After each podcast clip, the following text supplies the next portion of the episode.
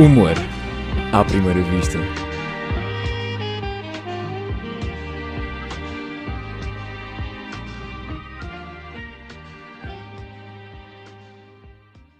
Olá, bem-vindo ao quinto episódio do Humor à Primeira Vista, o primeiro de 2019. Esta semana temos um comediante que chegou a fazer as segundas partes de Pedro Teixeira da Mota e atualmente é o seu sidekick no programa Erro Crasso, disponível no YouTube, Luís Franco Bastos. Luís, como é que te sentes ao ter o prazer de conviver regularmente com uma lenda da comédia nacional?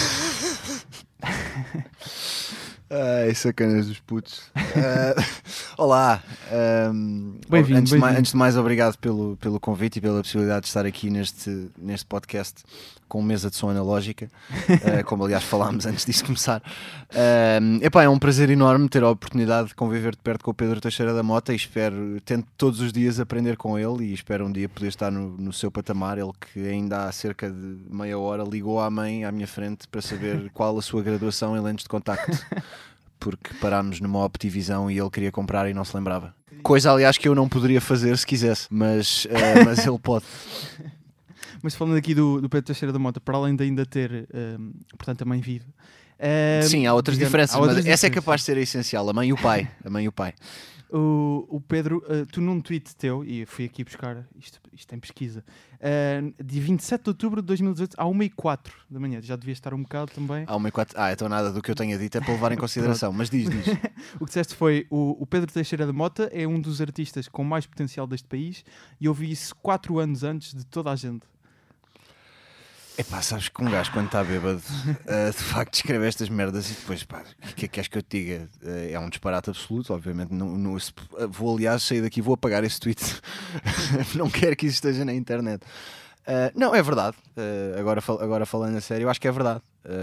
Eu lembro-me perfeitamente de, da primeira vez que vi alguma coisa do Pedro. Vi no, num espaço em Lisboa que já não existe, que era o Lisboa Comedy Club, um extinto espaço. Uh, vi- fui. Eu não me lembro. Está aqui o meu manager Afonso, pode-me ajudar a recordar. Eu, eu atuei nessa noite ou nós fomos só assistir? Fomos só assistir. Atuei também. Também atuei, lá está. A minha memória já não é o que era. Um, foi uma noite em que eu também atuei e o Pedro era um dos primeiros. uh, e, hum, e eu lembro-me que na altura eu e o, e o Afonso da, da Bridgetown já fomos ver essa noite um bocadinho com o intuito de nós sabemos que há ali uns miúdos que têm talento Ou e seja, bora perceber o que é que se está a fazer hoje, em- o que é, o que é que se está a passar, quem é que são os novos. Foi pós-boomerang, já tinha. sido- exato. Ok. Uh, e então, não, até era um espetáculo que eles davam o nome de Loading, porque eram três dos, dos quatro boomerang. Era sem o. Era sem, o, sem os geirinhas, Exato. Uh, e nós fomos numa de fazer um. Não chamaria scouting, mas fomos ver o que é que se andava a passar. Um, Na altura até se, eh, eu, eu lembro de ouvir em alguma entrevista que até iam mais ou menos para ver o Manuel, o Manuel Cardoso, não era? na verdade, o Manel era o que conhecíamos melhor. Pronto, E, e, e o Pedro dropinou, no fundo, foi isso que aconteceu. Uh, e pá, gostámos imenso do, do Pedro e a Bridgetown, uh, com o meu aconselhamento, com, a minha opinião de que deveriam fazê-lo também, um, decidiu pegar nele. Foi, foi a partir Uhum. dessa noite que, que isso começou a ser uma hipótese. No fundo és um bocado o Júlio Isidro do Pedro Teixeira Sim, eu gostaria que usasse outro uh, nome para fazer essa metáfora, mas, mas, mas, mas aca- acaba por ser. Mas nós, nós estamos eh, aqui, uma das razões para também estarmos aqui é a estreia do teu novo solo, Consciente, É verdade, sim. dia 18 de janeiro. No... Desculpa, dei aqui um toque na mesa. Ok, já está tudo bem. Estas coisas académicas, pá, isto é tudo muito académico.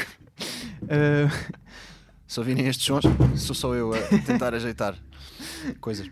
mas portanto, o teu novo solo estreia dia 18 de janeiro no Casino Estrela, já tem É várias datas agendadas. Reparem numa coisa, no, em alguns do- dos vídeos que vi dos teus solos, Uh, que tem sempre as letras LFB atrás, Luís Uhum. Franco Bastos, portanto, e têm tido uma evolução interessante. Já chegaram a ser vermelhas, luzes.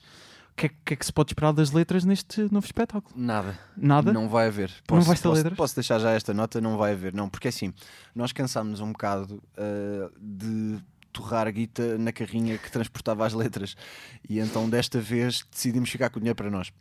Por o que- isso, o que uh, acontecia- vamos, vamos ter esperança que as pessoas já saibam as minhas iniciais. Género, se alguém chegar lá e então onde é que estão as letras? Quem é que viemos ver? É mau sinal, é sinal que as pessoas têm Alzheimer e portanto não, desta vez não. Não, conscientemente, e isto não foi nenhuma espécie de trocadilho, foi sem querer, uh, sa- sabendo que, que as letras foram uma coisa fixe na, na cenografia dos dois espetáculos anteriores. Neste aqui uh, decidimos optar por uma coisa mais simples e sem, sem letras. E o que acontece às letras dos espetáculos passados? As do, as do, primeiro, as do roubo de identidade, as vermelhas, explodiram. E estou a falar a sério. Foi, nós fizemos-las explodir em. Uh, na Rábida, Afonso foi na Rábida, levámos-las para a Rábida, uma fizemos, elas foram fazer uma última viagem de carrinha, sem saberem que iam voltar, tipo um cão que, que vai ser eutanasiado, vai no. Enfim. Uh, levámos-las para, para a Rábida e fizemos-las explodir com a ajuda de um especialista em pirotecnia para, para filmagens. Uh, e gravar, filmámos aquilo em slow motion e foram promos para o, para o DVD desse espetáculo, o roubo de identidade. Aliás, essas promos estão, se não me engano, na minha página de Facebook. Se fores lá pesquisar esses vídeos, estão lá nos vídeos, não tipo encontrei. em vídeos em março de 2015. Vais demorar um bocadinho a chegar lá, mas, mas eles estão lá. E foi filmado em câmara lenta com as, com as letras a explodir. Já do, do Voz da Razão, deixa aqui esta nota: o L e o B não faço ideia. O F está guardado na Bridgetown há sensivelmente um ano e meio porque a filha do Plutónio chama-se Francisca e ele ficou de ir lá buscar. Agora já se sabe como é, como é que são estas coisas. ok, o L e o B desapareceram só. O F está lá à espera da Francisca.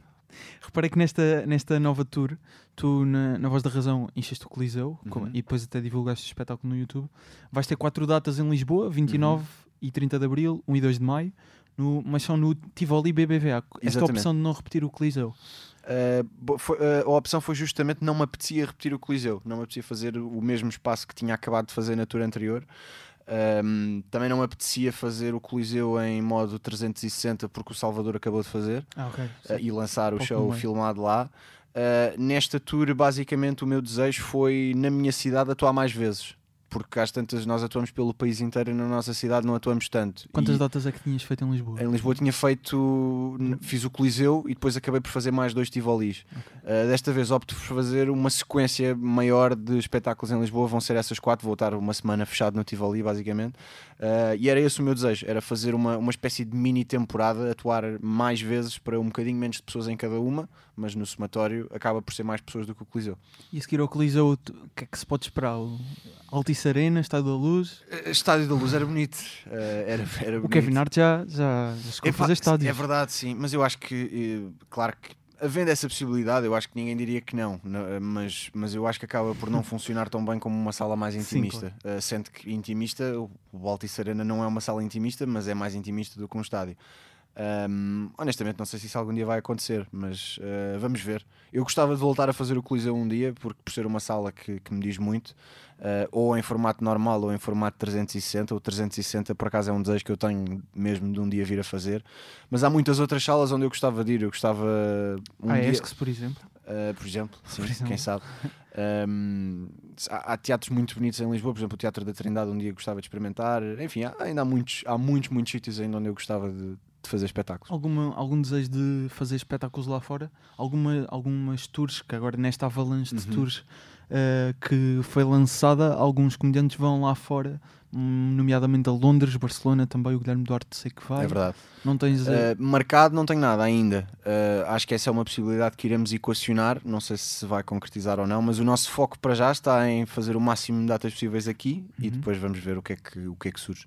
Já agora o que é, o que, é que tendo, tendo lançado a tour, agora lançaste no final do 2018 uhum. e veio essa corrente, entretanto temos. Eu, eu na altura até fiz um tweet com uma lista. Há uma, uh, uma nuvem de sols de stand-up a pairar em cima de Portugal. Uma coisa tremenda. Como é que vês essa, esse panorama? É, por um lado é bom, certo?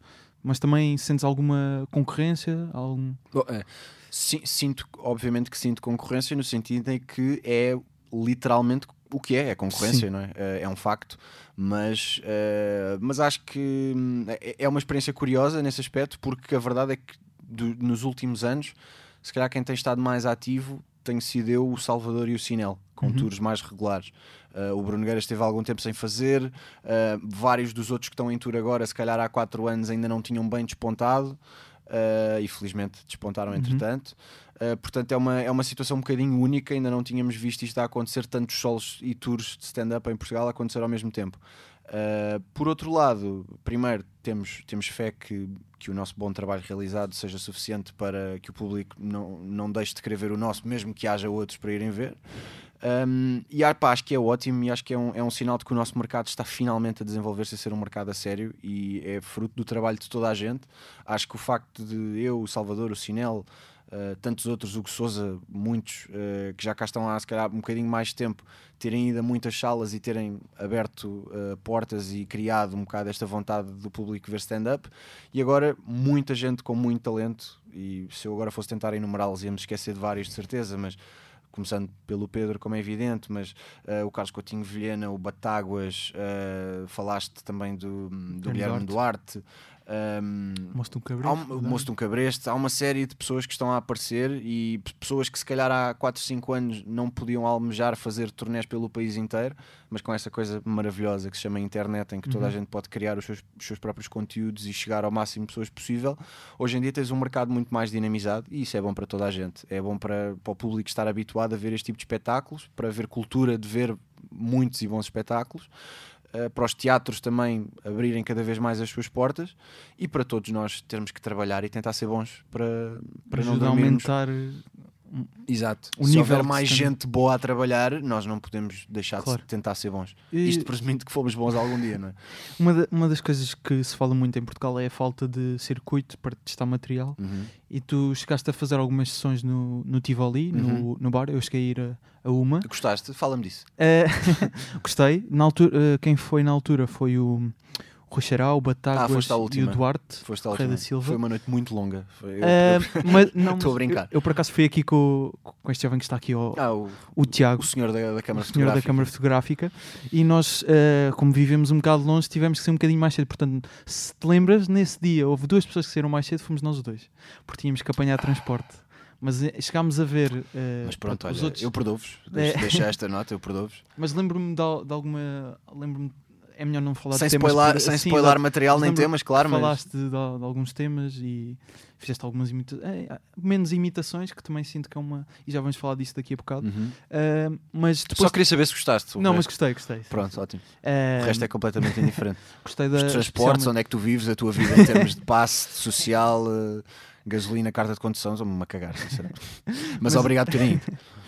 por acaso eh, achei depois também interessante que logo a seguir lançar, eu penso que foi logo a seguir, com o Salvador, com o Bruno e com o Eduardo, Uhum. fizeram sessões no São Jorge, Uhum. também numa sala mais pequena, não é? Exato. E, e Uma essa eu sala ta- eu estava não a... muito maior do que este estúdio, se é que maior do que este estúdio. quantas, levava quantas pessoas? Eu creio que levava, ou não chegava a 30, 30 ou, eram, pessoas. ou eram 28 ou eram 26, era, era um destes números. E vocês faziam mais ou menos quanto tempo? 20 minutos cada? Sim, não mais do que isso. Vê 15, 20 minutos cada um. Tive muita pena de não conseguir nunca arranjar bilhetes Não, não perdeste nada. Não, perdeste.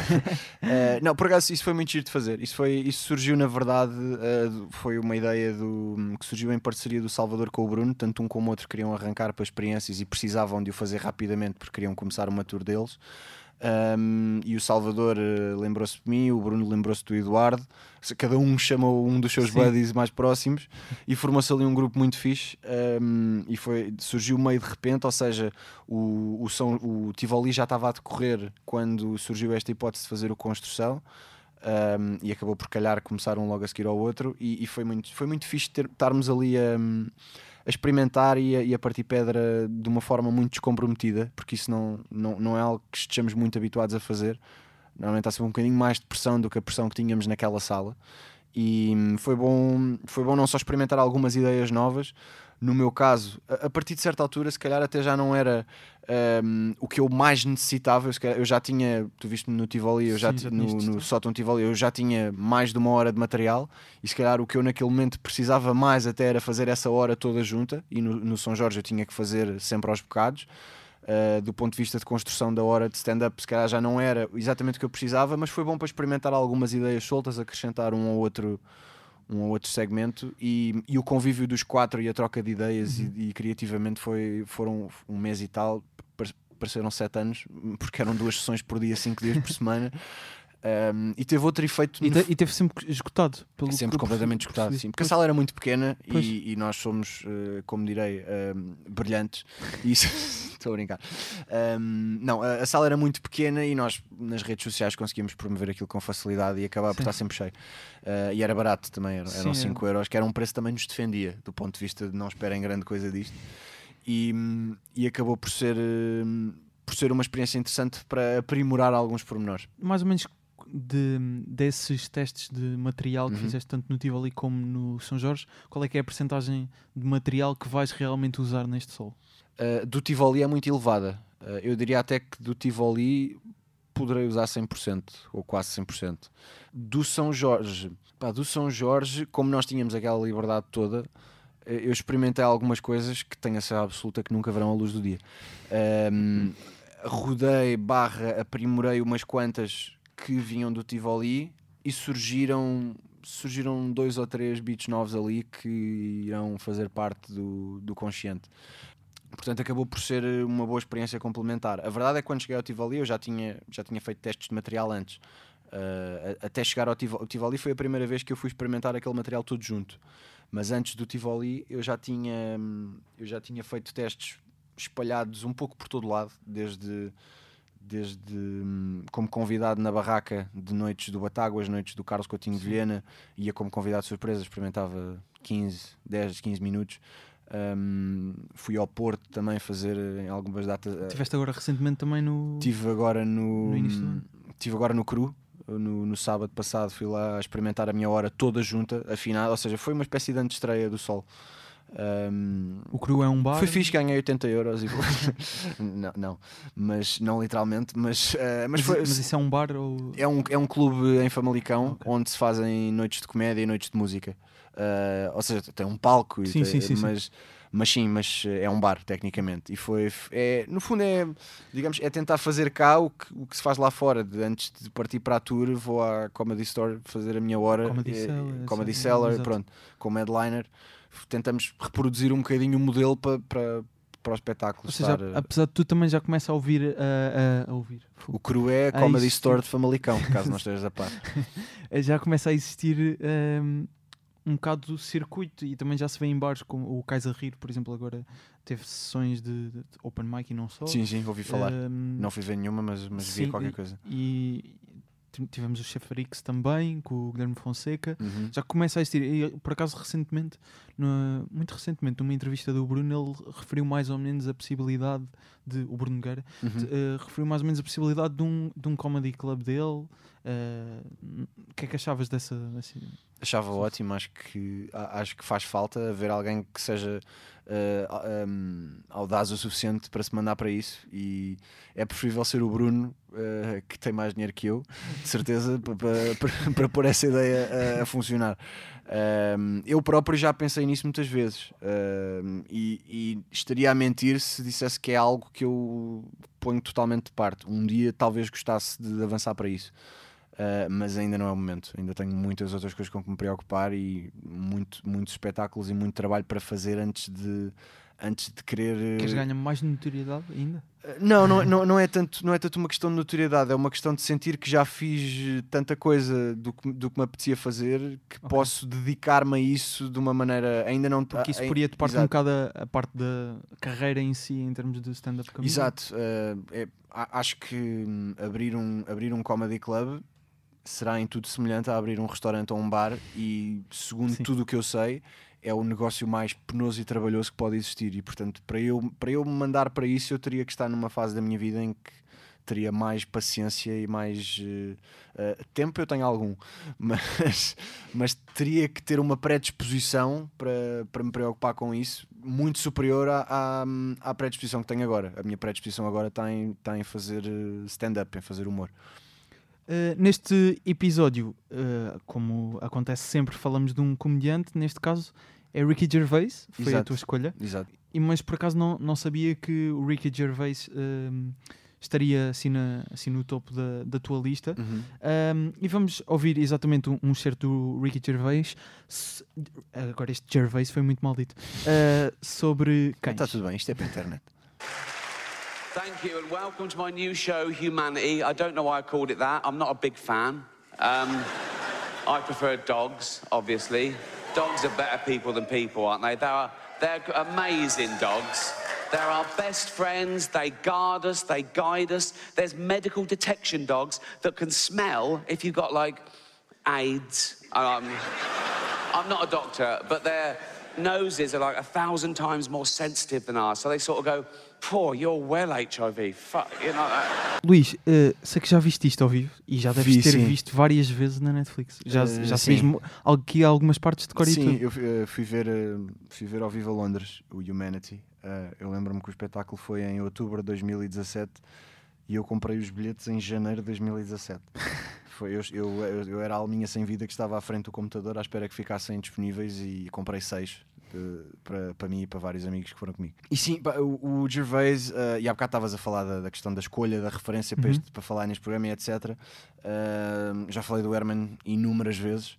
Um, já todos falámos do Herman inúmeras Claro. vezes e, e se calhar neste caso um, numa, numa vibe de, dos últimos anos e de humoristas internacionais que eu tenho andado a seguir achei que era interessante falar do, falar Claro. do Ricky Gervais Um, e o Ricky Gervais é, é um humorista que para quem eu, que, que eu aprecio particularmente sobretudo em stand-up Uh, ele a, a a obra máxima dele, se calhar ainda É o hoje em dia é o Office. The Office, que é uma coisa que eu vi já há alguns anos, Uh, nem tenho bem presente na minha cabeça já, na verdade, mas é, se calhar é a coisa dele que eu gosto menos, apesar de ser obviamente muito bom. Uh, e de ter sido na altura revolucionário em termos de o estilo de realização, O mockumentaries. uh, o mock, exatamente. Uhum. Mas um, principalmente o- o- a qualidade de de escrita de, de stand-up do Ricky Gervais é inacreditável. Uh, a maneira como ele também transpôs isso para os Golden Globes foi algo que eu apreciei particularmente. Tu que também que apresentaste acaba- os Golden Globes. Acabei, acabei por ter a oportunidade de fazer uma coisa mais ou menos semelhante nos, nos Uhum. Globos de Ouro de cá. Um, de- eh, acho, acho que há uma adrenalina muito interessante de poderes fazer piadas relativamente agressivas, mas com a dose certa de classe e de subtileza sobre pessoas que estão presentes. Eh, é, é o desafio máximo do humorista e gosto muito disso, gosto muito dessa, dessa necessidade de tu encontrares uma maneira muito delicada de chamares um monte de merda a alguém que está ali à tua frente. Que é, no fundo, esse o desafio que, que me foi proposto a mim e a ele também, à sua maneira. E, e, portanto, sim, fui vê-lo de propósito a Londres por causa disso. Depois vi o show eh, ao vivo. De- e curiosamente gostei muito mais ao vivo do que filmado, não só pela edição, pelas partes que foram cortadas. Há várias que eu me lembro que não, não estão presentes. Ele tinha uma rotina delirante sobre pedófilos. Eh, pronto, mas no fundo, os grandes temas, os temas leves que, que- que ele gosta, que ele gosta de abordar. E, e sim, é uma referência a, a- a todos os níveis. É- acho que é um, é um criador muito completo. É, é um, é um humorista que faz stand-up, que, que escreve, realiza ahm, as séries que ele criou, por exemplo, o Extras. Não sei se conheces. Sim, sim. Pá, é, é muito boa também.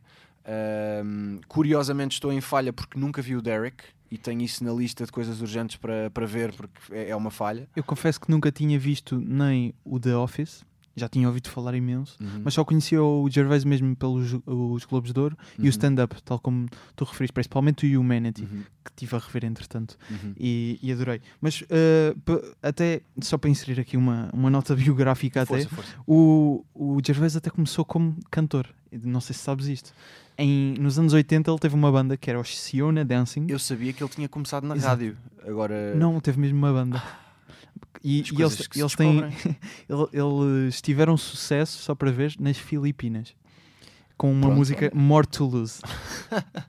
que é o Siona Dance. Ele depois, aliás, como David Brent, que é a personagem do, do The Office, Uhum. ele depois até lançou um filme Exato, em que exatamente ele se tenta tornar uma estrela uh, exatamente, rock. exatamente.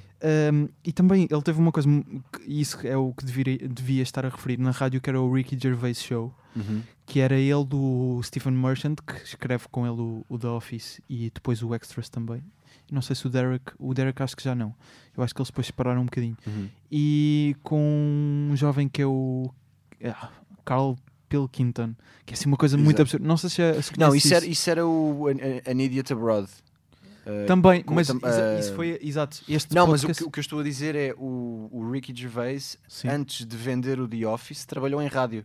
Era, Ah, trabalhou mesmo era, em uma, rádio. era, uma- era uma- é o- Ok. o- pen- penso que locutor, locutor barra host, uh, Sim, sim. host de um programa qualquer. Ou seja, é o, é o mesmo que agora o Daniel Fontoura da RFM se tornar. Percebes? É, é essa, é essa a transição. É a transição. Ele vinha, ele estava mesmo, sim, estava no entretenimento, mas de uma forma completamente diferente. Isto segundo, segundo o que eu sei. Um, e é interessante, de facto, é interessante ver como ele começou tarde porque ele tinha. Sim, o primeiro stand-up eh, show dele de.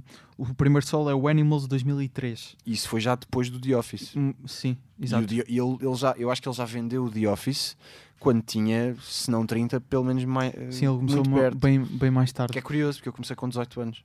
Eu e muitas pessoas hoje em dia estão a começar mas, muito cedo. mas tu, tu também, na tua altura, eras um, um caso diferente, foste dos mais novos a aparecer Sim, sim. eh, Sim, naquela, exemplo, vários- naquela geração. vários, mas vários colegas meus, por exemplo, o, Sinel, eu lembro-me, eu conheci o Sinel quando eu comecei. O Sinel era na altura guionista das produções fictícias. Eu conheci-o aí ah, e ele tinha 29, acho eu, quando, quando eu o conheci. E ele tinha começado há dois anos, tinha começado com 27. Ele, Pois. ele tinha começado com a idade que eu tinha há dois anos, três. Tu neste momento estás com 30. Estou com 30. 30. Exato, chegaste. com 30. Já aos 30. 30, sim.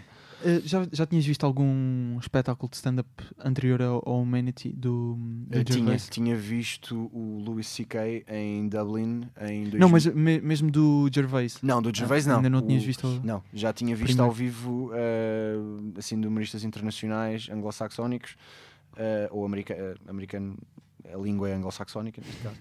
Já tinha visto o Louis C.K. em Dublin em 2016, que depois deu aquele special da Netflix Sim. 2017 que foi retirado quando se descobriu que ele, enfim, Bem, eh, acho que é. Isso vai batia punhetas à frente Sim, de mulheres. exato. É este o termo Pronto. técnico para o que ele, para o que ele fazia. Obrigado, não tinha, não tinha Não sei a se ainda faz certa. neste momento, é possível que continue. Sabes que ele, eh, soubeste de certeza que ele Soube, é soube, sim.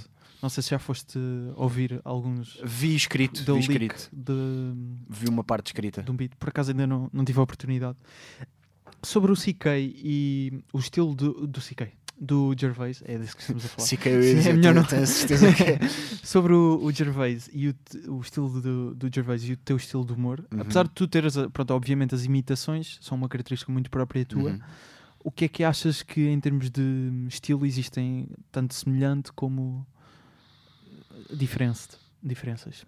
Hum, eu acho que até já mencionei mais ou menos isso. Hum, ah, o, o que eu, o que eu mais gosto no Ricky Gervais é a capacidade que ele tem de ir aos temas mais sensíveis e, às, e não necessariamente aos temas mais sensíveis, não são sempre os mais sensíveis, mas a maneira como ele consegue ir a, a temas complicados, a usar hum, referências que são pesadas, desde doenças a morte, religião, violação, coisas que são de facto pesadas, mas ele consegue fazê-lo com uma, com uma inteligência e com uma, com uma classe eh, tão grandes que consegue ter muita graça com esses temas e, e, e conseguir escapar-se com isso, get away with it, estás a perceber? Sim, Acho que, e, e eu, embora o meu estilo seja muito diferente, não só em termos de, das imitações que eu sempre fiz, como das personagens que eu faço, mesmo hoje em dia no stand-up, as vozes e os- as personagens que eu crio eh, e as, as histórias que eu conto, hum, eu, eu gosto disso, gosto de ter sempre isso presente, gosto de tentar eh, ir a coisas que são complicadas, mas conseguir escapar-me eh, com, essa, com, esse, com, esse, com esse atrevimento aqui e ali. Acho que isso te obriga a fazer, obriga-te a escrever melhor e obriga-te a pensar muito bem aquilo que estás a fazer. E, aí, e daí vai sair melhor comédia. E mais um, em termos de, hum, por exemplo, o CK e o Gervais em termos de temas em que tocam no stand-up são bastante semelhantes, mas eh, encontrei uma entrevista tua em que referias que o, Seinfeld, a série, Uhum. a sitcom, eh, tu nos tempos de facu- faculdade vias sempre um episódio quando chegavas das festas e das saídas, não sei se isto... É verdade, sim, sim. Ou seja, o- Enquanto comia, diferença entre o Seinfeld- sandes de pasta de atum feitas na hora. Aquela retraça de 5 da manhã. por acaso não tenho esse hábito na, e, e ando agora Eu tinha, eu tinha. Mas deixei, deixei de sair para parar de comer. Não foi, como eu não conseguia não comer, deixei de sair. E, e, por exemplo, a, a diferença entre o, o estilo de humor do Seinfeld, que é muito Uhum. mais clean, se bem que, sim, é, é clean, pode-se dizer, acho que é sim, mesmo. sim, total, é pode-se totalmente. Ehm, Não quer dizer que não seja bom, mas Claro, é clean. é exato. clean. dentro do seu estilo, é do- das grandes lendas. Uhum. E depois também encontrei a referência a dois comediantes que eu não conhecia de todo, que é o Frank Caliendo e Sim. o Paulo Francisco. Uhum. Estas, estas referências, eh, como é que se... Como é que conjugas isto tudo, no fundo? O, o, o Caliendo é uma referência, foi sem dúvida uma referência para mim durante muitos anos. Hoje em dia estou mais longe porque comecei a querer ir beber a, outros lugares. Porque o Caliendo é um imitador puro. é um, é, um, é um tipo muito talentoso que hoje em dia está, eu não diria que está desaparecido porque não está, mas enverdou por um caminho que não, uh, não lhe traz, calhar, tanta notoriedade no, no mercado mundial europeu. Uh, o Frank Caliendo era um gajo que, que, que fazia stand-up, fazia imitações em stand-up, só imitações em stand-up. Uh, coisa que eu nunca fiz, curiosamente. O meu, o meu stand-up acho que sempre incluiu mais do que imitações, embora a percentagem de imitações fosse muito superior ao que é hoje em dia. O Caliendo não, era uma sucessão de vozes uh, pura e dura. Um, e o, o era um imitador puro e duro em stand-up e era ator de comédia em, em programas ou, de outro, ou, ou, programas tipo Mad TV, Saturday Night Live, Sim. ou um programa só dele que, que ele chegou a ter que era o Frank TV. Ou seja, ele era se calhar o mais próximo que tu tens dele hoje em dia é o Eduardo Madeira em Portugal, para teres uma ideia do, do, do, do ele, estilo, de programa. do estilo de programa que ele faz. Uhum. Era caricaturas pura, pura e dura. Com a, com a, diferença que o Caliendo é um gajo gordíssimo, então eram versões gordas de toda a gente. Era engraçado nesse aspecto. Um... No fundo é o Eduardo Madeira. o Eduardo está mais magro, o Eduardo está mais magro. Uh, e então, o Caliendo nesse aspecto era, era uma referência muito óbvia para mim. Uh, o Pablo Francisco, se calhar, uh, o Pablo Francisco, provavelmente já viste alguma coisa dele. Eu, eu, fui pesquisar sobre, sobre eles dois. Porque por o Pablo Francisco era um gajo que tanto também fazia muitas vozes, mas fazia não só uma outra imitação específica, como era muito bom a fazer personagens. Uh, coisas mais genéricas, tipo o gajo da voz dos trailers, uh, os mexicanos, uhum. os estereótipos assim de sim, sim. sotaques, etc. Tens apostado também mais nisso agora? E, e, hoje em dia estou até bastante mais próximo do Pablo Francisco do que do Frank Caliendo. Uh, só que depois, só que depois o, o, Pablo Francisco também desapareceu, então desapareceu ainda mais rápido do que o, do que o Caliendo e isso levou-me a ir buscar referências mais atuais e pessoas que estivessem mais no ativo e que tivessem outro tipo de profundidade também na, na escrita, como é o caso do durante muitos anos e, e, e como humorista se pensarmos só no lado pessoal, eh, no, lado profissional, Louis C.K. obviamente continua a ser uma, uma referência, um, é pena ser doente dos cornos. Uh, o, o, Ricky Gervais, uh, sem dúvida, o Dave Chappelle, o Chris Rock, um, porque eu, eu, cada vez, eu, eu sempre fiz stand-up desde o início e o stand-up sempre foi uma grande paixão minha, mas a parte das imitações estava ali, se calhar, não ao mesmo nível, porque stand-up para mim esteve sempre acima, se calhar a maior parte das pessoas não, não sonhava uhum. isso. Mas era o que mas, mas, mas, as imitações sobressaíam muito, né, como um peso muito forte na minha carreira, e é, foi um rótulo que me foi muito colado uh, uh, compreensivelmente no início. Uh, e à medida que cada vez fui querendo mais uh, destacar-me na parte de stand-up, uh, as minhas referências teriam de se tornar stand-up comedians. E exatamente sobre essa. Podemos pegar já aqui nisso até. A tua claro, Gustavo, pega o que quiseres, o foste programa teu, Gustavo. em termos da, da tua evolução de, de solos, já tiveste, este vai ser o quinto solo, uhum. Papel Químico, em 2009. Papel Químico aí está numa categoria um bocadinho à parte, no sentido em que o, o Papel Químico foi um espetáculo que não fui eu que escrevi. Foi Na altura fez produções Exatamente, era uma espécie Exato. de. Hum, aquilo era, era vá, era estilo stand-up, mas aquilo era, uma, era um monólogo uh, com vozes, com recurso a muitos elementos audiovisuais. Portanto, eu acabo também por não ter sido da minha autoria, uh, eu não coloco bem nesta categoria. Uh, foi um espetáculo só que eu tive, no fundo os meus solos começaram com o imposto sobre o humor exato, acrescentado. que na verdade esse nome foi, foi, o nome dado para fazer três sessões no São Jorge e nunca mais foi feito com esse nome. Mas foi a minha primeira hora de stand-up e esse foi, é o nome que existe. Uh, eu, fiz, eu fiz esse espetáculo solo várias vezes em várias ocasiões diferentes. Com Depois, outro nome. com, sem nome sequer, ah. era Luís Franco Bastos ao vivo nem, nem, tinha nome propriamente. Por exemplo, foi com, esse, foi com essa hora ou com esses na altura fiz uma versão mais curta, tipo uh, eh, 40 minutos, que eu abri para o Bruno Nogueira no, da prima, na primeira edição do The Famous Humor Fest, no uhum. São Jorge, na Sala Grande. Agora da Famous Fest. Exatamente. Uh, e depois disso foi o roubo de identidade. Voz da Razão. Depois Voz da Razão e agora o Consciente. E eu li ou vi numa entrevista tua que entre o roubo de identidade e a voz da razão, uhum. ou seja, nesta vaga de, de, entrevistas que entretanto fazes, um, que já te sentias mais maduro, já abordavas mais temas. Eu depois estive a ver o Voz da Razão no, no YouTube uhum. e notei que também, de facto, do que já conhecia de ti, não de stand-up porque nunca te tinha visto ao vivo, um, mas senti, sentia-se que já estavas, eh, tu próprio disseste que já estavas mais, mais eh, maduro, e foi Uhum. mesmo essa a palavra, mais consciente, no fundo. Ehm, e, e neste encadeamento, nesta evolução de solo para solo, nota-se também a diminuição de, das imitações e mais a parte do stand-up que tu já referiste, que é a tua Uhum. prioridade. Achas que, inevitavelmente, tanto para este consciente como para solos futuros, será cada vez menos a percentagem de imitações, podendo chegar a uma altura em que quase seja uma, duas?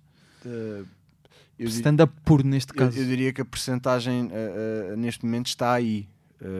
Uma, duas. Não, não, não Mas, por exemplo, na, na voz da razão, Na voz da razão, eu talvez, talvez fosse quare- eh, 60%, 40% e 40%, 40% de imitações. Sim. Uh, já era uma redução drástica, mas ainda estavam ali algumas pedras basilares. Uhum. Uh, e, e ainda bem que estavam, na altura ainda fazia muito sentido para mim fazê-las. Uh, como por exemplo aquele beat do Ronaldo, Quer Chumo, Uhum.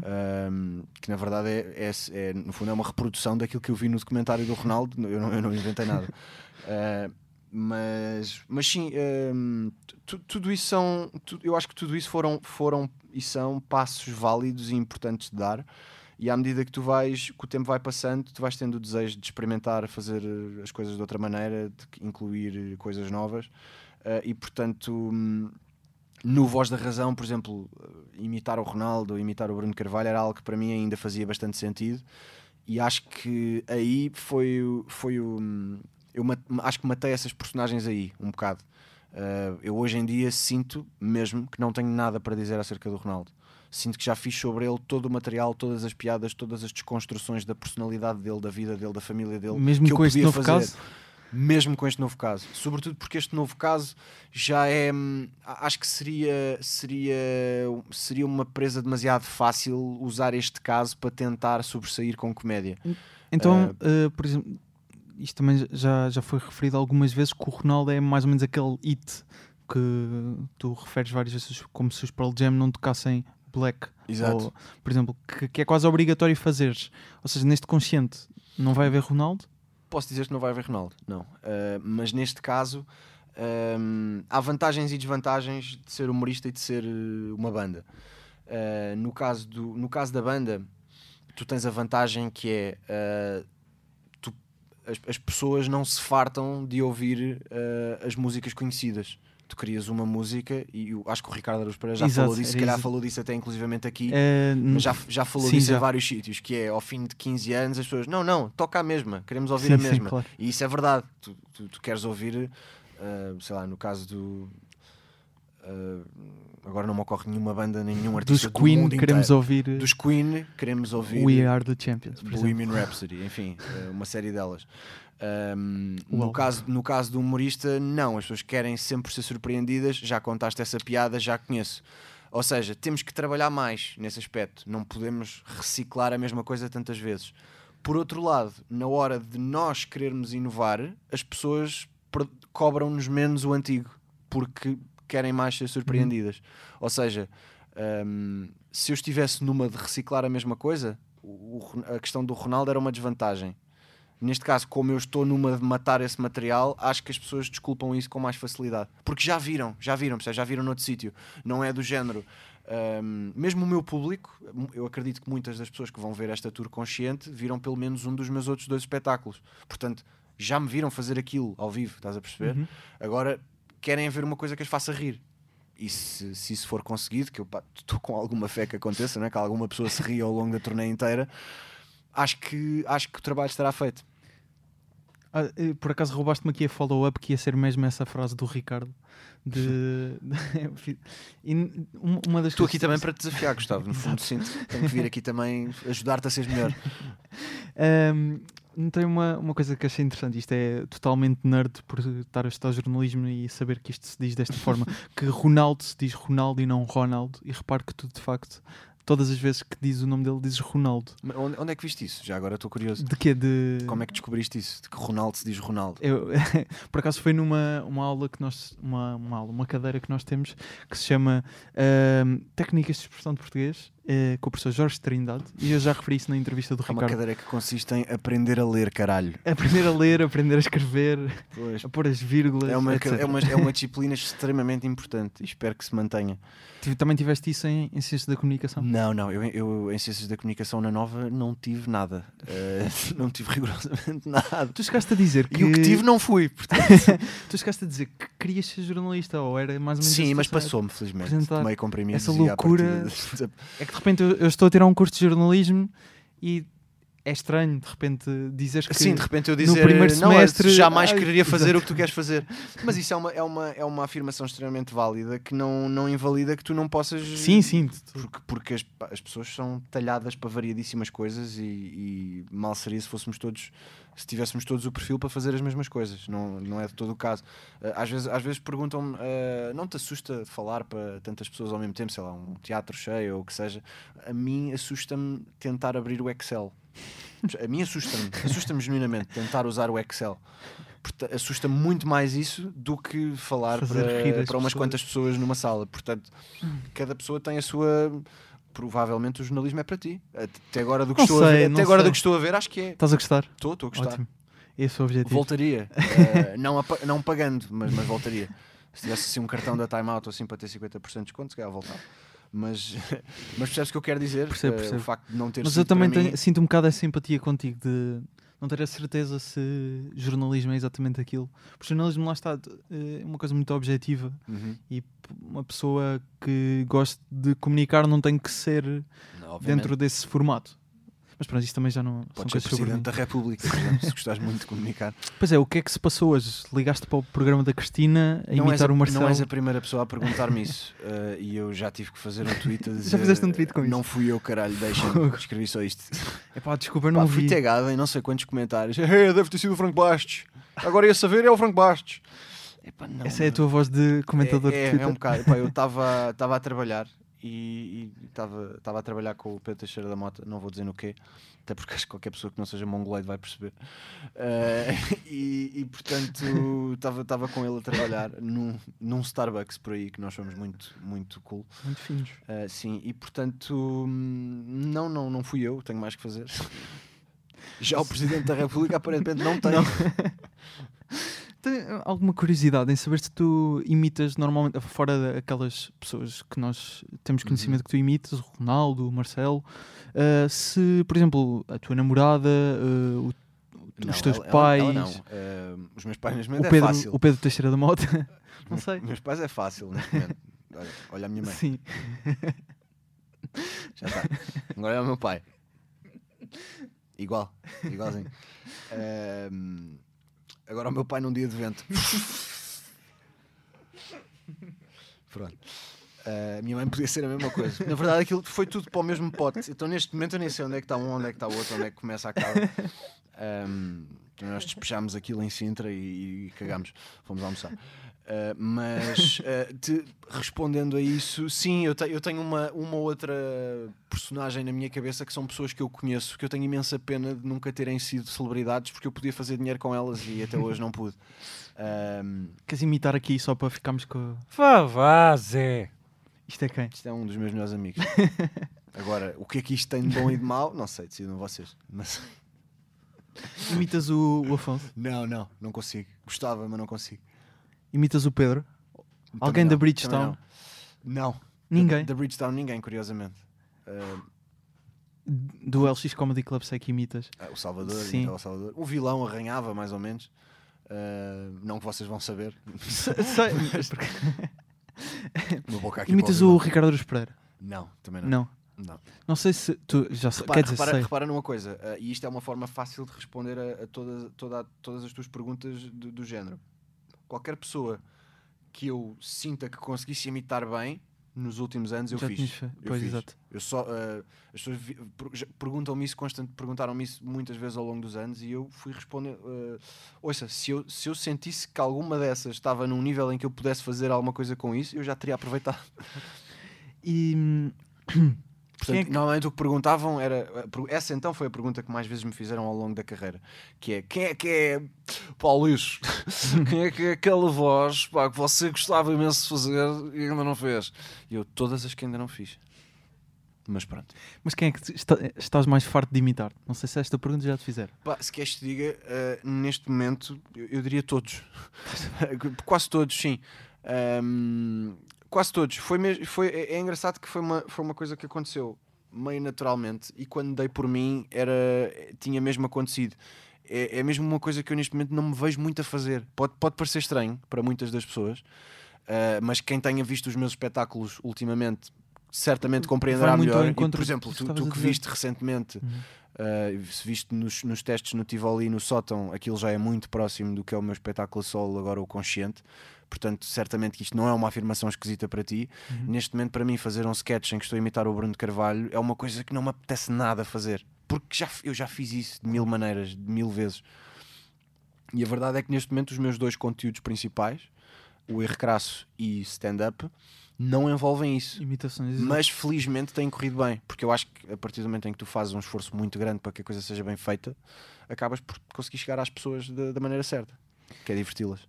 Nós temos uh, uma, uma rubrica, vamos chamar erro aqui. Vamos a isso. Só para. Ehm, que começou no segundo episódio. Aliás, todas as rubricas deste programa começaram no segundo episódio, curiosamente. não sei porquê. Porque o primeiro tiveste o Ricardo Araújo Exato, estavas não- tão starstruck que não conseguiste que não consegui pensar em rubricas. Exato. Esta rubrica vem exatamente a esse propósito. É que parece que toda a gente tem uma história incrível de como conheceu o Ricardo Aruz Pereira. Não sei se também tens. Isso é bom. Uh, por acaso tenho uma história, tenho um momento giro. Uh, Vamos, eu, eu, estive, eu estive com o Ricardo Araújo Pereira duas vezes na minha vida. Uma foi uh, a seguir à final do Cómicos de Garagem, que eu ganhei e que ele foi assistir. E a segunda foi uma vez que eu encontrei na FNAC, dissemos olá, apertámos as mãos e cada um foi para o seu lado. Portanto, a segunda nem conta. Nessa do, nessa do, Cómicos do de Garagem foi basicamente eu tinha, tinha ganho e o pessoal estava lá todo no teatro no final, a falar uns com os outros, a cumprimentar-se e não sei o quê. E ele vem, vem ter comigo e veio, e eu nunca me esqueci disto, ele provavelmente não se lembra. Uh, eu na altura tinha 18 anos ou 19, uh, tinha mais cabelo do que tenho agora. Uh, e, e ele veio ter comigo, veio cumprimentar-me e dizer: Luís, olha, gostei imenso. É assim, eu assinei agora contrato com a SIC até ao ano não sei quê. Assim que esse contrato acabar, começa a trabalhar para ti, está bem? Ou começa a escrever para ti. Foi assim que ele disse. E foi, pá, foi um momento muito giro. Foi uma coisa muito pequena e muito simples, mas de facto, pá, acho que ninguém que tenha estado com o Ricardo Araújo Pereira não pode dizer que não foi interessante. Sim, exato. Todas as É histórias. inevitável. o Guilherme tinha uma história fantástica de o Ricardo se ter esquecido de, de pô-lo numa lista de comediantes e depois chamou-o para ir. Ah, o Exato, Fonseca, sim, o sim. Guilherme Fonseca. E agora até vai escrever para ele no, Exato. na, na TVI. Exato. e outras tantas histórias fantásticas. Eh, viste ontem o, o Levanta de Ri? Nós estamos a gravar isto dia 7, portanto Não, o- não, não vi. viste. Não.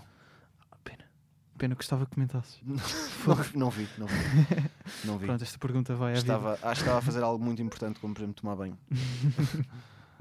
Mas não. Mas não foi por nenhum motivo Sim, específico, sim. Não, não vi Mas, não vi. ele deve saber que agora o Manuel Cardoso, o Dário Guerreiro e o que Souza foram a- Exato, sim. a, este Levanta de Ri. Ou seja, parece que eles estão a tentar de alguma forma Uhum. para pessoas novas. Não excluís essa possibilidade?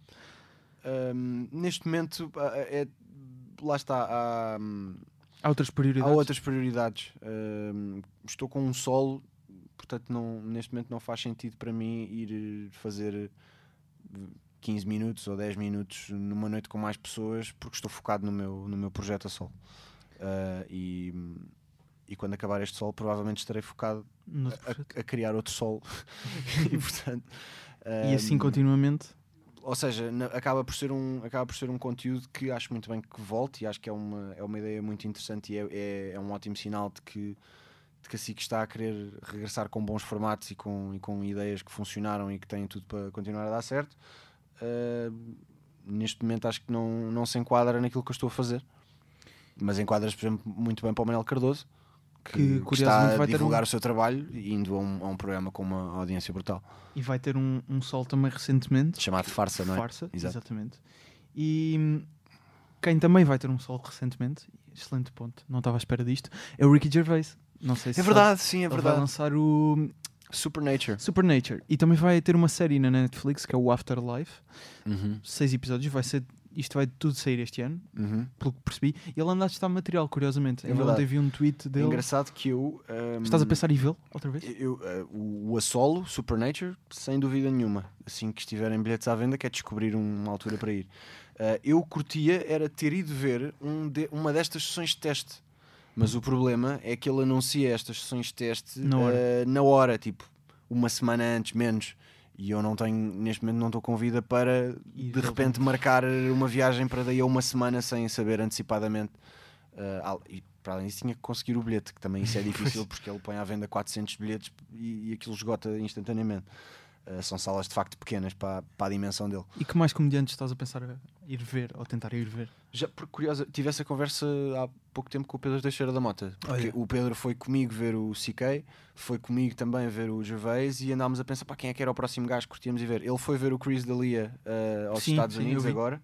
Eh, Na altura ele comprou dois bilhetes e ainda falou comigo, mas eu não, não me dava jeito de sair de Portugal naquela altura. Eh, e portanto não fui ver o Chris D'Elia, mas um dia gostava. Tivemos a, tivemos a falar sobre quem é que curtíamos ver a seguir. Agora em Londres sei que vai. O, eu acho que o Sloss vai fazer mais algumas datas, não tenho certeza. Sloss, por acaso, eh, nunca vi nada dele. Sei, sei que é, já me disseram que é fixe, mas ainda não vi nada. Ainda não viste o, os não, da não Netflix? sei dizer se é alguém que Ah, ok. me motivaria o suficiente. Dimitri Mas- Martin. Conheces? Também se, se tenho noção do fenómeno, Uhum. também curiosamente nunca vi nada. É uma, eu sei que é uma falha, mas lá está. Há sempre alguém, Sim, que, sim. há sempre alguém que nós não vimos. Comigo é o Dimitri Martin. Ahm, o Bill Burr vem cá e confesso que não acho que tenha, não seja um gajo que eu gosto o suficiente para ir Vem cá propósito dele. Vem cá à. Europa. Eh, a Exato. Europa quer dizer se é Londres, não é bem? Sim. Eh, não é propriamente. E Jimmy Carr, vem cá, vais ver? Não, não vou. Não vais ver Jimmy não, Carr? não vou, lá está. Gosto, mas também não adoro ao ponto de. eh, gosto bastante, mas não, não foi o suficiente na altura para me mexer, para, para comprar bilhete. Eh, por exemplo, o Chris Rock, adoraria ver.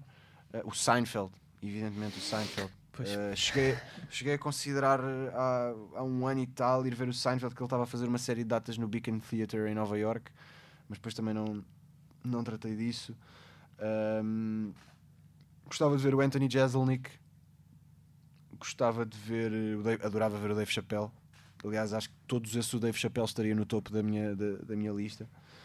Ahm, e para já acho que é isto. Ok, muito bem. E pode ser que E o agora. Gervais com- outra vez. O mais provável é de facto o próximo que eu veja nova, seja o Ricky Gervais outra vez, porque está mais perto. Com, este, com esta vinda do Jimmy Carr a, Portugal, até se pode ser que abram mais portas para os estrangeiros. Não sei Uhum. se a Bridgestone tem alguma ideia sobre isso. Não sei, Afonso. A Bridgestone tem alguma ideia? Não, não. A Bridgestone neste momento está mais preocupada, ah, por exemplo, com a curadoria do Alive. Que o É verdade. Bridgestone vai ter uma. uma- no palco, no palco- clubbing. O palco clubbing, exatamente. E esperamos te ver lá no Car- palco comédia. Carla Prata, Plutónio, uh, Dilas, St. John um, e entre outros projetos. Passa aqui a publicidade. Bridgestone, E, e tiveram até no- na passagem de ano no, em Lisboa. exatamente no Terreiro do Passo, com E- muito sucesso. Mas isto é uma rubrica sobre mim, De Gustavo, repente, sobre sim. mim. Mas eh, podemos contar contigo no, no Alive? No palco comédia? Ah, não, não, não. Não? Uh, não, não. Po- Posso dizer desde já que não, porque vou, vou estar com o sol, portanto não lá está. Não vai vou- fazer sentido. Estou focado no, nesse lado. Ahm, mas eu ia dizer qualquer coisa que não era mentira. acho que era isto, acho que era que não vou.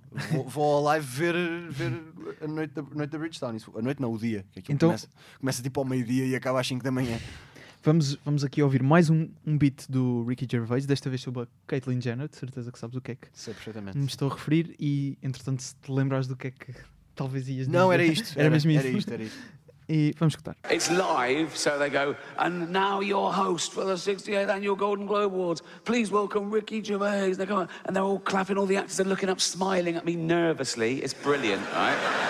so I just go, relax. I'm going to be nice tonight. I've changed.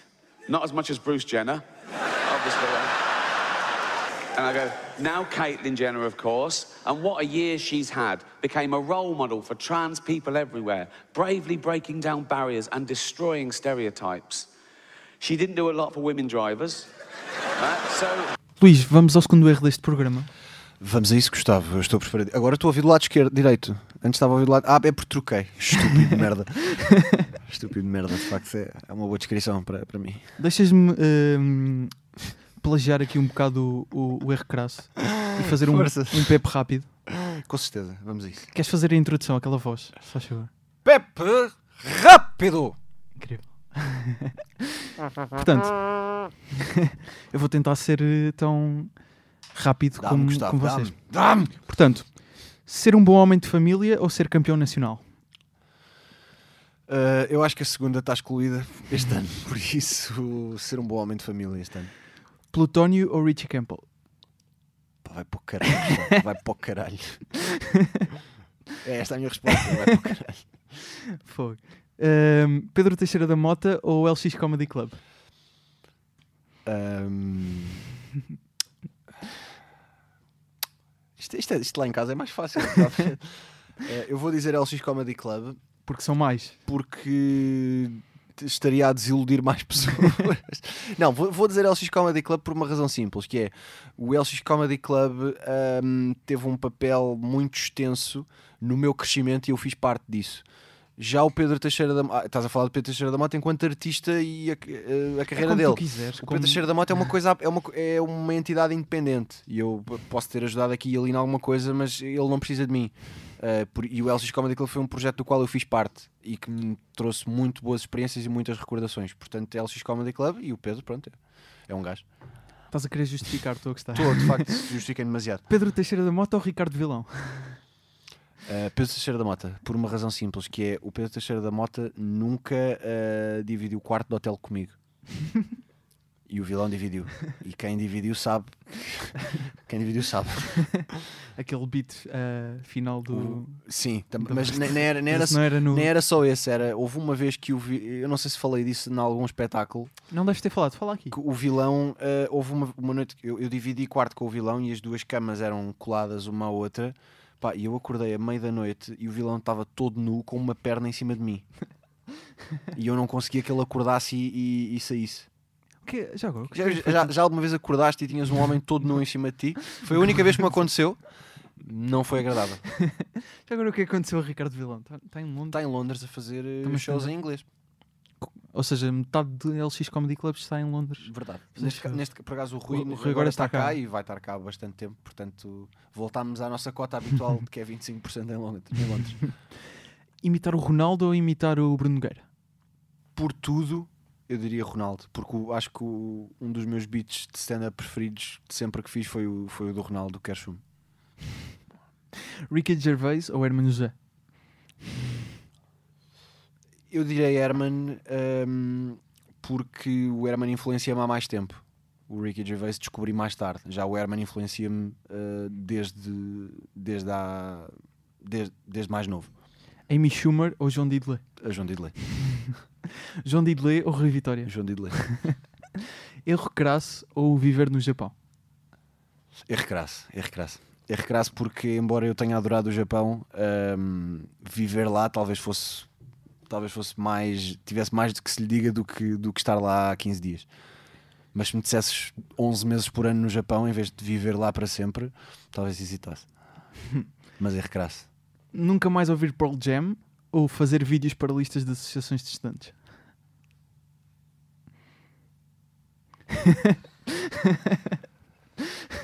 Uh, Eddie, perdoa-me, mas nunca mais ouvi Pearl Jam. Erro crasso ou foi um erro não escolher o Manuel Cardoso em vez do Pedro Teixeira da Mota? Erro crasso, erro crasso. Erro crasso. Só que não ou outra coisa? Os programas de rádio. Hum, eu vou dizer outra coisa porque na altura o outra coisa permitiu uma subida de divisão e, eu- e o só que não teve um papel muito importante também, mas permitiu uma manutenção na mesma divisão. E portanto, outra coisa nesse aspecto foi mais decisivo ainda. Ser consciente ou ser a voz da razão? Consciente. E os bilhetes estão à venda, by the way. Linique ou Frutis? Hum, eu direi, eh, eu não sei se estás a fazer isto de propósito. Sabes que eu fui voz de companhia da Frutis. Pronto. As duas. Eh, de- sim, na prática fui das duas. Hum, frutis, frutis. Acabei por ganhar mais dinheiro com a frutis no somatório. Última, então. Ask TM ou humor à primeira vista? Morado de primeira vista, Ah, claro. Flávio. Não suporto o ASTM. não suporto esses durros. Não tens vontade de ter um, um podcast? Sei que o Erro Crasso chegou a ser pensado como podcast. Chegou, chegou, é verdade. Hum, chegou, mas rapidamente percebemos que seria limitar muito o formato perante aquilo tudo que gostaríamos de fazer. Uh, não sei, não sei se algum dia terei um podcast, já pensei nisso, mas para, para o fazer teria que ter uma ideia que fosse realmente diferente e que o distinguisse de todos os 89 mil podcasts que existem atualmente e, portanto, no dia que tiver essa ideia, talvez avance, não sei. Agora queria falar aqui de uma, uma coisa que já, que já aqui referiste, uh, principalmente, uh, e fizeste bastantes piadas com isso, que é o- a morte dos teus pais, nomeadamente... Morte de quê? Dos teus pais. Estás a falar de quê, Gustavo? Dos teus pais. Meus pais o quê? O que seria agora? Não me lembrar. Portanto, dia 8 de março de 2014, uh, de repente, uh, a tua mãe faleceu É no dia em que ias estrear uh, o roubo de identidade Uhum. no Porto, Não, Lisboa. Lisboa. Lisboa. Fogo, uma pesquisa. Exato. Tudo o resto acertaste, portanto, ela morreu, efetivamente. Essa parte era Isso, mais essa importante parte, essa parte acertaste. Era, era, é, foi preferível isto do que dizeres dia 8 de março ias estrear o espetáculo em Lisboa e a tua mãe descolorou o cabelo, não é? E eu tipo, não, não, não foi bem. Cometeste aí uma imprecisão jornalística. Foi preferível assim, trocar só a cidade. Eu sei, sei que numa entrevista, ahm, isto, é, isto é mesmo uma citação, ahm, tu referiste que, ou seja, vou ler como, como Luís Franco Bastos, não tentar imitar, mas ler como Luís Franco Mas Bastos. lê como deve ser, usa tudo o que o professor Jorge Trindade te ensinou. é? Portanto, eu gostava de poder falar sobre esse lado em espetáculo, de fazer humor com isso, porque já consigo, mas as pessoas estão menos preparadas do que eu. Ou seja, isto foi, eh, se não me engano, entre o roubo de identidade e a voz da razão. No consciente, já estás. Achas que as pessoas já estão preparadas para Não, isso? não, está tudo na mesma. E achas que algum dia vais poder fazer humor com isso? Não em sei, sinceramente. Não é por falta de vontade da minha parte, é por. eh, É exatamente por as pessoas não estarem preparadas para isso. E se as pessoas não estão preparadas, as pessoas não se riem. Se as pessoas não se riem, eu não, não tenho interesse em falar disso. Mas sentes que, as, sentes que as pessoas não estão preparadas em Portugal ou as pessoas em geral, a sociedade? É si? assim, eu não experimentei noutro país, portanto não te sei dizer ao certo, mas acho que. Acho, acho que. hum, Acho que mais em Portugal. Acho que apesar de, apesar de todo o desenvolvimento que o nosso mercado de comédia tem tido, s- sinto que as pessoas ainda não têm a predisposição para ouvir falar disso. Uh, e eu tenho alguma vontade até de falar disso, mas se eu sinto que as pessoas não se vão, se eu sinto que as pessoas não estão preparadas, é porque não é porque não, não vale a pena. Talvez um dia estejam, não, não sei. Por exemplo, ah, há bocado Mas também há, também há outro lado aqui que é eu hoje em dia, se calhar, eh, prezo muito mais a privacidade do que se calhar na altura. Tal- Talvez fruto da, de ser mais velho, de, de ter um distanciamento que era impossível ter na altura.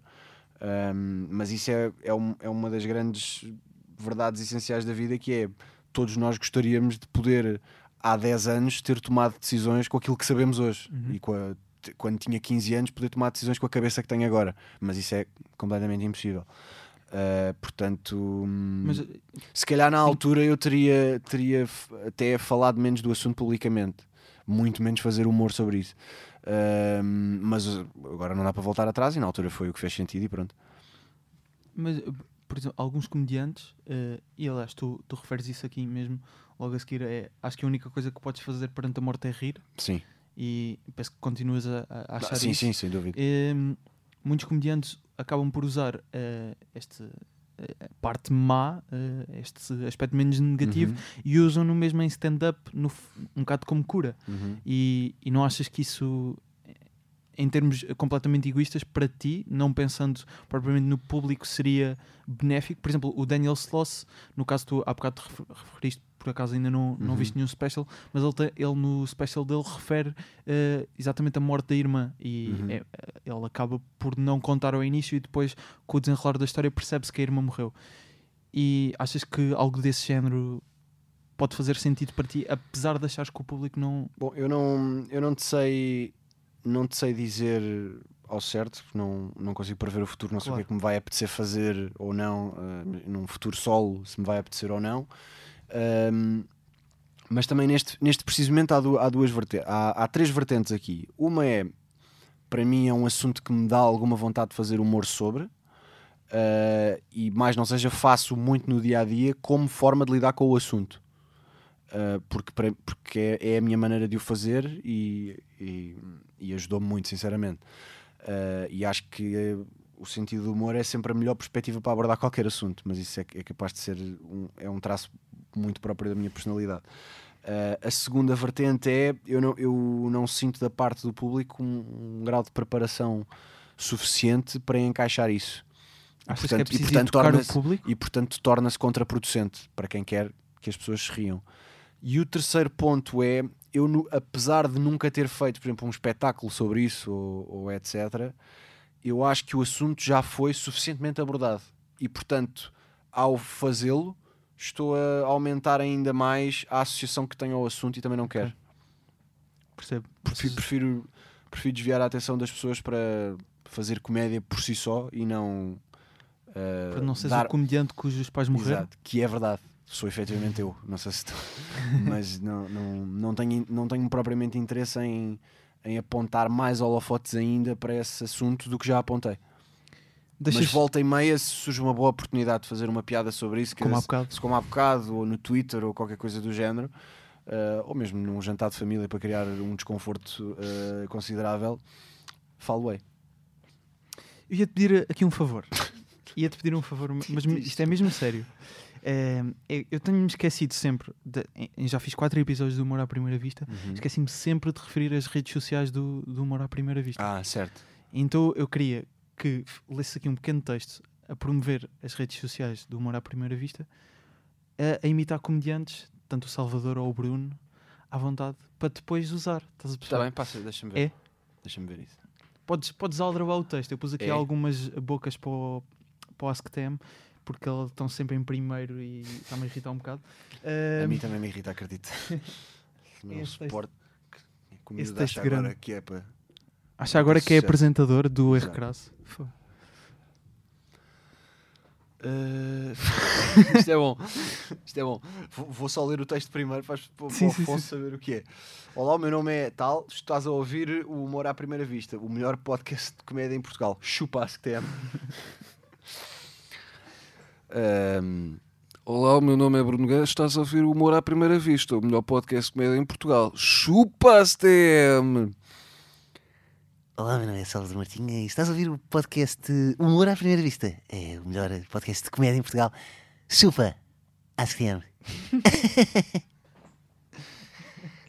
E agora como Luís Franco Como Bastos. é que é, Livres?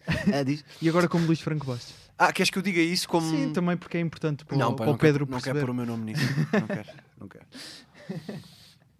Os outros é na boa, mas o meu nome não agradecia até que não ficasse associado.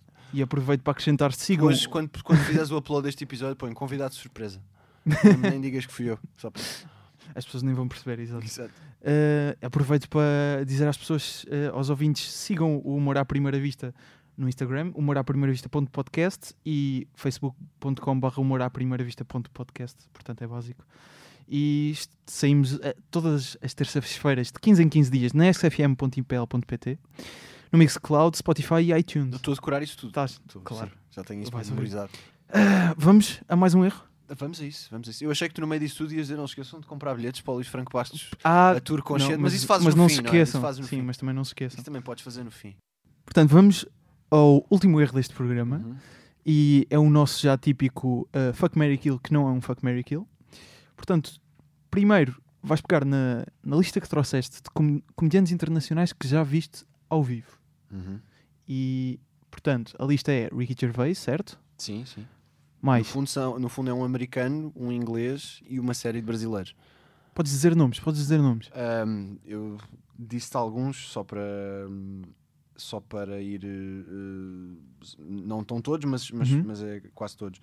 Gregório do Vivier, Marcelo Adnet, Rafael Queiroga, Fernando Caruso, Vítor Sarre, Cláudio Torres Gonzaga, Luís França, Fábio Rabin. Isto foi tudo no Brasil, portanto. Sim, sim. Foi, foi quando foste Ah, fazer o- stand-up. a Fábio Porchat vi cá, eh, Uhum. Gregório do Vivier vi lá e cá. A fazer numa peça, no outro comédia de improviso. E isto foi quando foste fazer stand-up ao Brasil. certo? Exatamente. No Comédia em Pé. Exatamente. Não só no Comédia em Pé, fiz no Comédia em Pé e numa série de outras noites, eh, principalmente na vez que fui mais tempo, que foi em 2011, que fui durante 15 dias. E viste Ricky Gervais, que já aqui é o, o senhor de quem estamos a falar. Uhum. Louis C.K., uh, Judah Friedlander Exatamente. e outros num comedy club. Quem é que são estes outros? Ah, nem me lembro Se bem dos nomes. mas- Ah, havia, havia um host, O host era o Nimesh Patel, acho eu. Não faço ideia. É um de origem indiana. Não, Deu para perceber. Estou a dizer indiana, mas lá está, pode ser paquistanês e nós estamos só a ser extremamente racistas e, e ignorantes. Ah, havia o outro cujo nome eu não me lembro, mas ele tinha sido concorrente do, do America's Got Talent. Ah, não, não me recordo o nome. Isto foram, os- foram os que abriram para o Freelander. Eu Não me recordo o nome, não, não vou conseguir chegar lá agora. só me lembro de um que é o Preacher Lawson, não sei se é esse. Não é impossível. Não, acho que não. Acho que não. Pronto, mas eh, desta lista, Uhum. o que nós fazemos aqui é pegamos nos comediantes que já viste ao vivo, Uhum. internacionais, porque nacionais ia ser toda a gente, Uhum. e tens, que- tens três opções. Um tem, tens Mas nacionais também podia ser giro. Que- Queres pôr nacionais? Pô, eu prefiro. Porque são pessoas que eu conheço e portanto vai ser muito mais embaraçoso. Mas, eh, então, quem é que já viste nacionais ao vivo? Todos. Toda a gente. Acho que sim, acho que todos. Mas isso vai ser uma lista muito grande. Mas pronto, jo- jogamos assim. A pedido, eu tenho que ceder. Uhum. Podes fazer com elementos do LX Comedy Club, por exemplo. eu- ou- Essa era a segunda opção, já, Ok. mas, mas é, o que eu ia propor era exatamente isso dos internacionais, mas juntamos aqui também nacionais Ok. Eh, e os membros do LX Comedy Club. Eh, neste caso, tens uma opção que é matar, o outro é ajudar a escrever o próximo sol, mas nunca mais ver, e o outro é ver todos os dias alguma coisa dele em stand-up. Ok. Portanto, Ajudar a escrever, mas nunca mais poder ver nada do que nada. ele venha a fazer. Deixas a escrever, vês aquele Ok. sol e depois Ok. tchau. Portanto, co- começamos com esta, com esta lista de comediantes internacionais. Ok. Tens eh, esses três mais, mais conhecidos, diria eu. Uhum. Quem é que matavas? Hum, Isto é complicado, mas. Bom, estou aqui a olhar para estes nomes todos e jamais mataria o Fernando Caruso porque quando fui ao Brasil fiquei na casa dele, portanto não poderia retribuir-lhe ah, matando. Ahm, dos internacionais, quem é que eu matava? Ahm, eu vou dizer quem é que eu matava. Matava o Luís França porque eu tenho a certeza absoluta que é o menos provável que venha a ouvir isto. E então acho que é a escolha mais inteligente. Eu tenho quase certeza que ninguém desses vai ouvir. Ninguém vai, ninguém vai ouvir isto. Matava o Luís França. É fixe porque assim não tenho que matar nenhum dos mais conhecidos. Safaste Ah, bem com, com essa leva de brasileiros. Exato, há aqui vários que é indiferente. Ah, e se não os matar eu, também vivem no Brasil, portanto vão morrer mais tarde ou mais cedo com baladas nos cornos. Ah, da maneira que isto está. Ah, quem é que eu ajudava a escrever o. Vou-te dizer, ajudava a escrever o Novo Sol, mas nunca mais via. Pá, talvez o Luís C.K. Porque é giro. Ele- Porque ajudava, ajudava a que ele tivesse um regresso, mas se desse merda não tinha que fazer parte. Percebes? Está aqui. Mas depois estava lá o teu nome. Ah, pois isso, isso muda muita coisa. Isso- Ah, não, então espera lá, que isso muda tudo. Isso muda tudo. Written by Luís C.K. Eh, Luís Franco Bar. Ai, imagina a repercussão disto e o gajo continuar a bater punhetas desalmadamente. Então, nesse caso, eu acho que ajudava a escrever. eh, pá, ajudava a escrever o novo sol do Fábio Porchat, porque já o vi duas vezes. E então, Já como chega. já vi duas vezes, Já é e Fábio ele Porchat. é muito bom, mas já vi duas vezes e portanto safava-me. Uhum. Safava-me por aí. Eh, Ver todos os dias. Salvador Martinha. Ah, não, não é destes. Eh, Ricky Gervais. Ricky então, Gervais. fazia Ricky E agora Gervais. com, com LX Comedy Club. E junto o Pedro Teixeira da Moda. Só para só para ser giro. Tens que matar um. Eh, eh, o outro escreves e nunca mais vês. O outro vês todos os dias. matava o Rui porque é o que vai viver menos, com o estilo de vida que leva. Eh, escrevia o novo sol do vilão, mas não ia e via qualquer coisa do Salvador todos os dias. E o Pedro e fica o Pedro está fora, já chega a falar do Pedro, chega. Quem é que ele pensa que é agora? Muito bem. Eh, infelizmente não, não vamos poder matar mesmo essas pessoas. Eh, não é infelizmente também. Estou a ser aqui. Estou a ser um bocado rude. E não tenho mais nada para ti, Luís. Olha, giro. Foi- não sei, não sei se gostaste. Gostei, eu Foi estou a olhar para a câmara e e mal, podemos olhar para a câmera. É que está um tripé, tá- não é um tripé, mas está um, um suporte de microfone a tapar-me, não? Ah, é que de onde eu estou parece, mas assim já está, repara, é curioso. E eu pensei, ah, que giro, são estudantes, não sabem que é suposto não estar nada à frente. Foi esse o meu primeiro raciocínio. Ah, que giro, eles aqui ainda não, ainda não fazem bem os planos, ainda tu não sabias que era uma claquete. Exato, Enfim, exato. Giro, pá, giro, pá, isto de ser estudante, pá, lá está, é preciso aprender. Pronto. Mas pronto, Luís, muito obrigado. obrigado eu. E estamos de volta daqui a 15 dias. Com o Luís, acho que não, mas És Eu- bem-vindo. Eu, em princípio, não venho. Não vais? Pá, não venho, Não dá. até porque não quero. Mas há de haver outra razão qualquer. eh, e mais uma vez. Sei lá, se calhar, se calhar tens um sol que vai estrear dia 19 de janeiro. É 18, sim. Fogo. Sim, é o. É o Tinha que falhar no consciente, final. É o consciente. Bilhetes à venda em todos os locais habituais. E as pessoas perguntam quais? Pá, os mesmos, onde se vende bilhetes para espetáculos há 15 anos. Ticketline, bilheteira online, enfim. Sigam o, Fnac, Vorten. sigam o Luís nas redes e, e vão Tá estar o a par de mais. Link na bio. Link é uma coisa que hoje em dia funciona. É link na bio. Já agora sigam o humor à primeira vista também. Sim, sim. Aproveito. E Luís, muito obrigado. Obrigado. eu. Até um dia. Well, let's say, let's say, in the event of the plane landing on water, your life jacket is equipped with a whistle. a fucking whistle. So the plane hits the water, smashes to bits. Everyone's dead except you by a miracle. You're bobbing around in the Atlantic Ocean, four degrees that water is, right? You've got about 15 minutes before hypothermia sets in, right? Or eaten by a shark, or you drown, and you're hoping they've dispatched air sea rescue, and you're going, oh my God, I'm bruised, I'm broken, I'm gonna die, I don't wanna die, what happened now? I don't know what I'm doing. Hold on.